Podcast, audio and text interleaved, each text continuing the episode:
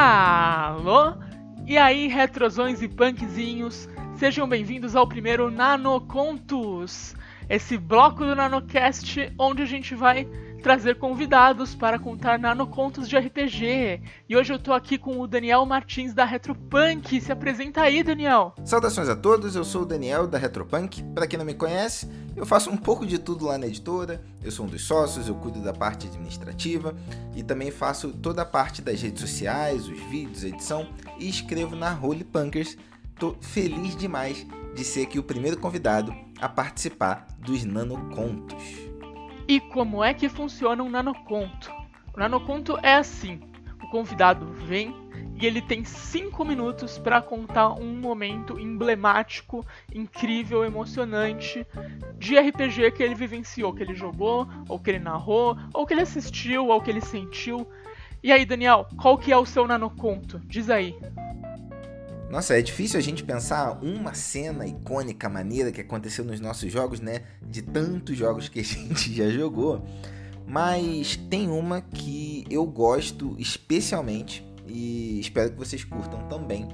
Ela aconteceu num jogo, ele era ambientado no cenário de Record of Lodoss War. Se você não assistiu o anime, pelo amor de Deus, o que você está fazendo da sua vida? Mas tudo bem é, o jogo era D&D. E por que, que eu gosto dessa história? Porque ela envolve algumas questões muito emblemáticas do D&D, como por exemplo a magia desejo. Se você não sabe, mas a magia desejo no D&D é aquela magia que, nossa, gera várias histórias, que todo jogador no início pensa, nossa, o que eu faria se eu tivesse um desejo? Então ela permeia ali aquele imaginário coletivo do jogador de D&D. E tudo bem. A gente estava jogando, essa foi uma campanha bem longa de alguns anos.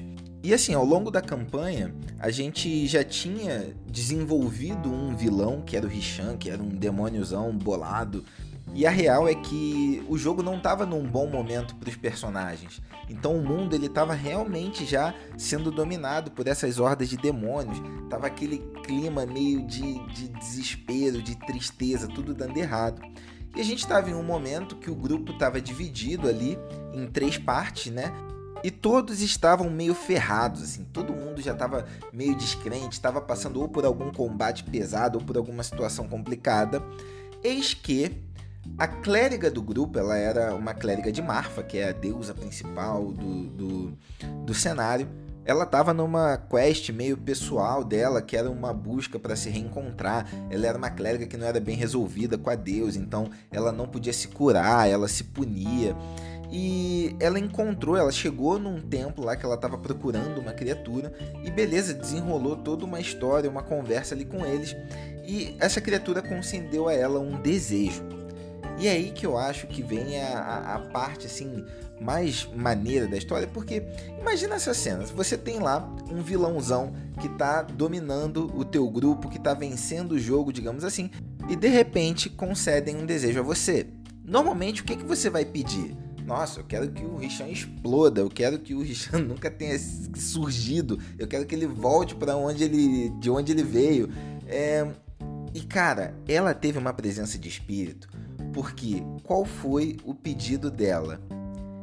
eu quero que você leve fé para os meus amigos. Cara, sério, eu até me arrepio aqui quando eu lembro.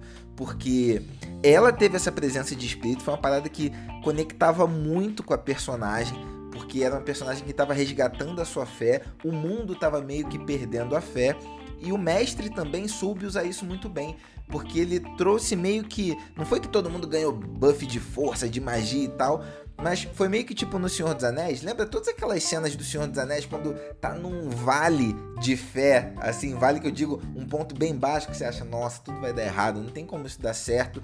E aí chega o Gandalf é, descendo a cavalo, ou chega um exército dos fantasmas lá, quando você achava que eles eram inimigos sulistas. E foi isso que aconteceu. Em todas as frentes que a gente estava lutando, e foi bem parecido com uma cena de filme, porque todo mundo naquele exato momento estava em alguma cena muito complicada em que os personagens já não estavam muito acreditando naquilo, aconteceu algo que deu aquele up na energia da galera, na fé e foi virando o jogo. E o mestre usou esse desejo dela como um, uma grande virada de chave no próprio mundo. Coisas começaram a acontecer que foram virando o jogo e a gente conseguiu chegar lá na fase final de defrontar o Richan e destruí-lo e tal. Mas, cara, é, esse pedido, esse desejo, eu lembro, eu lembro ela falando essa frase. Eu desejo que você leve fé para os meus amigos. Cara, que interpretação, que jogada, que presença de espírito. Eu nunca vi uma jogada assim, acho que foi a mais emblemática de todos os jogos. Já tive jogos com tramas muito maneiras, desenvolvimentos de personagens sensacionais, mas acho que de ação individual, essa é a que mais ficou na minha memória. E putz, eu me arrepio toda vez que eu lembro da sensação. A galera pirou na mesa na hora que ela falou aquilo, porque ninguém esperava, ó. Palmas para essa ação. Caraca, palmas para essa ação.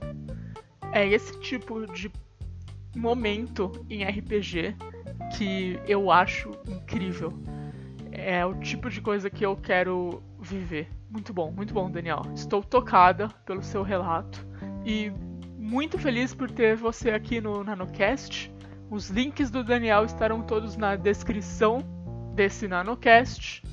E se você quiser enviar um recado para o programa para ser lido ao vivo em live, você pode twittar uma mensagem com a hashtag Nanocartas. Além disso, não se esqueça de procurar as minhas redes sociais, é @naomi_naomichi, o meu nome duas vezes, ICHI. E por fim, não se esqueça de assinar o NanoCast no seu agregador de NanoCasts favoritos. É isso aí, falou, tchau, tchau, fui!